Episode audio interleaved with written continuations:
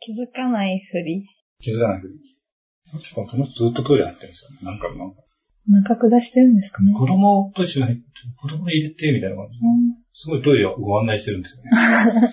自分でも入ってましたけど、3回目ですよ。えでも多分、店員が案内してない勝手に入ってるんですよ。すごいなと思いますけどね。入っていいと思ってるのが。ーうん、スタッフオンリーって書いてありますよね。スタッフルームか。いや、そこにって書いてある。あスタッフそこはもう、普通は入ってはいけない場所なんで。そうですよね。そこにスッと入った。だからトイレがあるってことは分かってるから入ってるんだと思うんですけど。またお会いしましたね。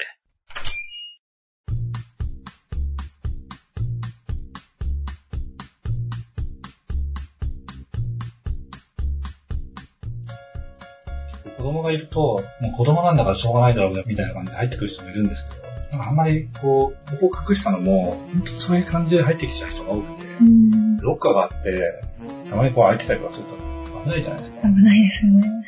ちょっと、彼らは気にしてないとは思うんですけど、すごいなと思いますけどうね。子供いるのに、ん。全然気にならないから、親なんか一番の日本じゃないですかね。日本。本当そう思いますよ。しかも置いてっちゃうんですよね。ちょっと暗いですよね。暗いから、あんま置いてくのよくない。とか一人入っててみたいな。心配になっちゃうな。とりあえず、これは放置するしかない。まあ、物は盗んだりしなければ。まあ、盗めるようなもうないんで、大丈夫です。ゴミしかないんで。こっちに入ってきちゃう子とかもいるんですけどね。子供だとそう。なんですか。あ何があるんだろうと思って入ってきちゃうとか。なんですよ。なんか、ここではないかな。みたいな形の店はあるんで。お父さん来た。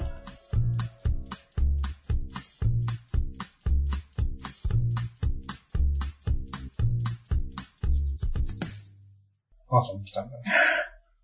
家族でバンバン入ってきちゃう。やばいなこういう大人にの教養さを感じます。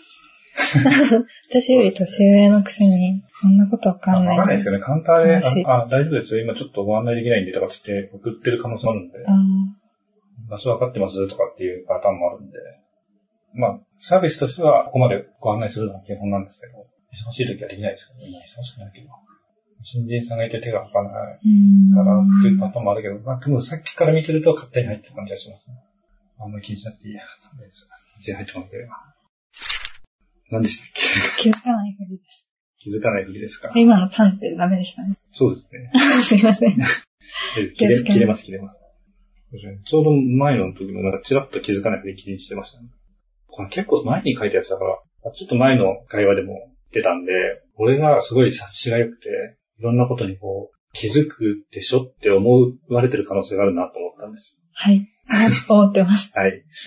なので、なんですかね、気づいてる可能性はなくはないんですけど、やっぱり自分の都合の悪いことに関しては、気づかないふりをしますよっていう話をあしようかなと思ったんですよね。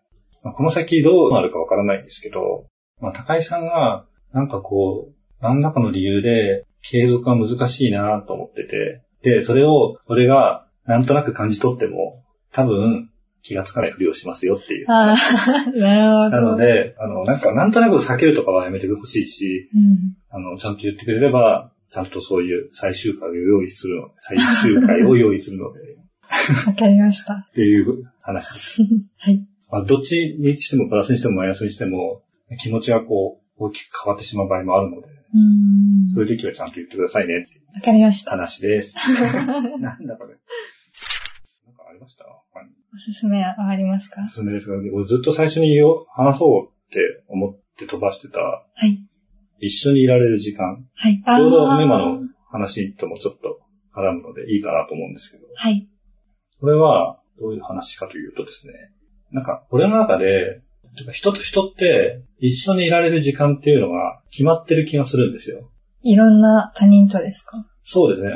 最初の時点で、その人とその人、まあ、出会って、いいとか悪いとかもあるんですけど、一緒にいるっていう時間を作ろうとしたときに、その人が一緒にいられると思える時間、一緒にいても問題ないなと思える時間っていうのは、実は決まっていて、例えばすごい波長がいいなと思って、ずっと一緒にいると、実はその時間をどんどん消費してっちゃって、すごい速度で一緒にいられなくなる可能性があると思ってるんですよ。へえ、面白くないですか？面白いです。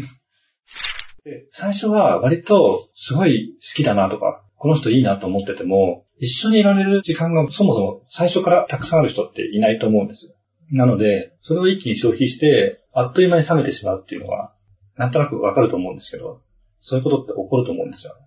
中には、もう最初から同じ感じでずーっと一緒にいられる人っていうのがいて、そういう人に出会えたら多分何も考えずに多分ずっと一緒にいられると思うんですけど、そうでない限りは、基本的には、その一緒にいられる時間っていうのは決まってるから、あまりこう、急激に消費することはしない方がいいのかなと思うんですよ。ああ、そんなこと考えてるんですね。概念としてうも、んそうそういうふうに考えたら面白いかなと思って、で、この一緒にいられる時間をどんどん増やす方法っていうのがあって、あ、聞きたいです。それは結局多分一緒にいることだと思うんですよ。え？よくわかんないですよね。例えば筋肉とか増やす方法として、はい、筋肉にダメージを与えるってわかります？はい。で、筋肉を回復する力で筋肉を増やしていく。ああ、ああなるほど。なので、それと同じような感じで、基本的には一緒にいる時間を消費することで増やすことができるんじゃないかなと思うんですよ。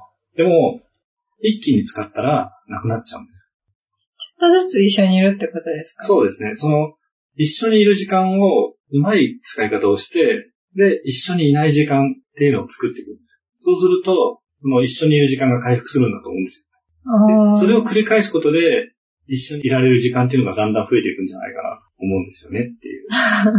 あとは、話すとかのコミュニケーションを取ることで、そういうものを回復したりとか、一緒にいる意味とか、そういうものを増やしていくと、一緒にいられる時間っていうのがどんどん増えていって、気がついたら一生一緒にいるっていう状況になるのかなと思ってる。一気に消費するってどういうことですか、ちょっとずつ一緒にいると一気に消費するって。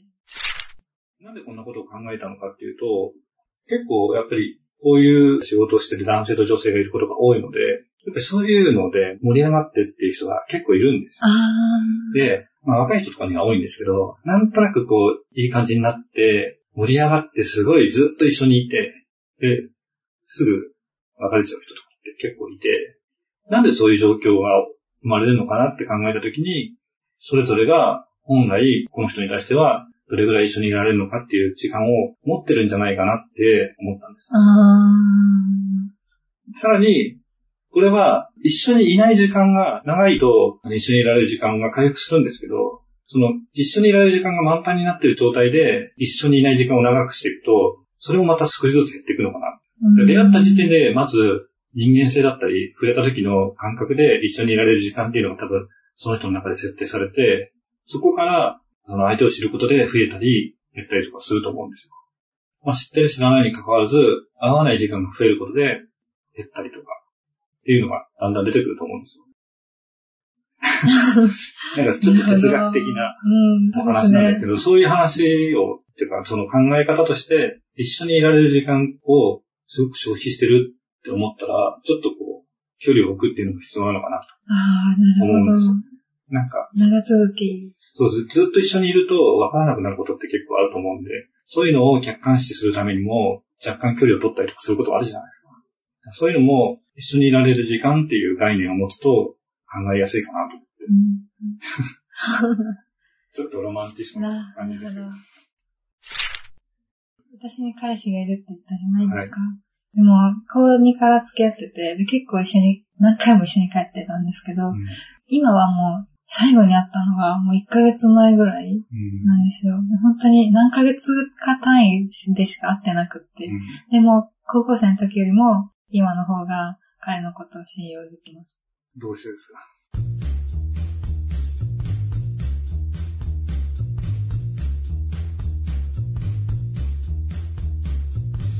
どうしてですか？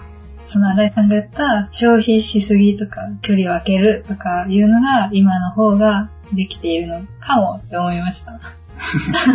そうなんですね。でもそれは多分、その時に、こう、その時はまず短かったと思うんですよ。一緒にいられる時間が。それを使って、で、会わない時間があるわけじゃないですか。それとも家に帰ったりとかしてん、で、その時間帯で回復していくっていうので、ずっとこう育んでいったんだと思うんですよ。だから逆に、今、長い時間信用できるというのが、その合ってる時間で消費しすぎなかった。うんうまくこう、育むことができたから、その時間をいっぱい持ってるんじゃないかなと思いますけど。話ですか どうでもいい概念とかを考えるのが好きなんですよね。いやでもその考えるっていうことが本当に難しいことを知っているので、うんすごいなって思います。このか自分の考えを出せることは。あいや、どんな感じで話してると時間が？まあでもあんま伸ばすのも良くないですもんね。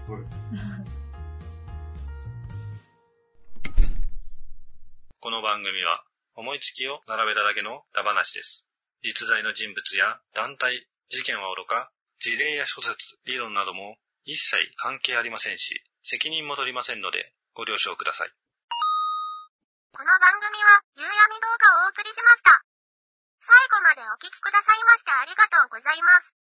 番組へのメッセージは、ハッシュタグ、あじゃらこう夕闇堂でつぶやくか、Gmail アドレス、夕闇堂 at gmail.com お願いします。夕闇堂は、y, u, u, y, a, m, i, d, o, y の後の u は、二つ、銅は、do です。